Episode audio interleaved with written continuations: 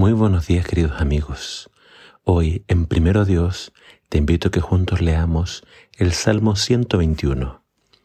Dice así la palabra de Dios. Levanto la vista hacia las montañas. ¿Viene de allí mi ayuda? Mi ayuda viene del Señor, quien hizo el cielo y la tierra. Él no permitirá que tropieces. El que te cuida no se dormirá. En efecto, el que cuida a Israel nunca duerme ni se adormece. El Señor mismo te cuida. El Señor está a tu lado como tu sombra protectora.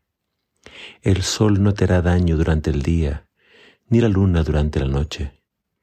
El Señor te libra de todo mal y cuida tu vida. El Señor te protege al entrar y al salir, ahora y para siempre.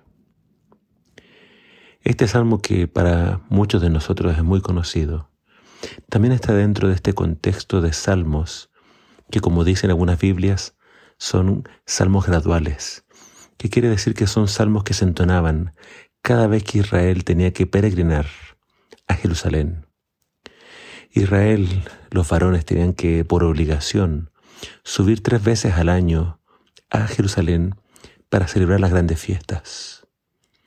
Y ahora quiero que te, imagines haciendo ese viaje, dejando una larga distancia, dejando quizás aparte de tu familia y haciendo este viaje a Jerusalén para ofrecer los sacrificios.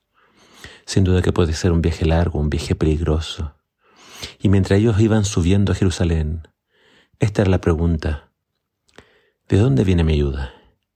Y la respuesta es, mi ayuda viene del Señor. Este salmo entonces contiene grandes promesas de protección y de cuidado. Es decir, si tienes temor o si se tenía temor para viajar a Jerusalén porque te podían asaltar o porque podía pasar esto u otro con tu familia mientras tú no estabas, Dios te dice, no, quédate tranquilo que yo voy a cuidar de tu familia. Yo voy a cuidar de ti. Yo no me duermo ni me quedo dormido. Yo voy a estar a tu lado como una sombra. El sol no te hará daño. Son eh, imágenes de también cuando Israel estuvo en el desierto, en el Éxodo, 40 años en el desierto, y Dios fue la sombra de Israel, y Dios también les protegía con la columna de fuego. Dios promete entonces estar con su pueblo. Pero ¿con quiénes? ¿Con quiénes hacían este viaje a Jerusalén. Habían quizás muchas excusas para quedarse en casa o para no ir, pero a quienes decidían ir, Dios le hacía esta promesa. Yo voy a estar contigo al salir y al entrar. Yo me voy a preocupar de que tú llegues sano y salvo a tu casa. Yo voy a estar contigo todo el viaje, toda esta jornada. Por tanto, ponme en primer lugar y estas promesas son tuyas. Adórame, tráeme los sacrificios y yo voy a ser tu Dios. Yo, te, yo me voy a encargar de que no te falte nada y de que tú vayas y vuelvas sano y salvo. ¿Te gustaría reclamar esta promesa para tu vida?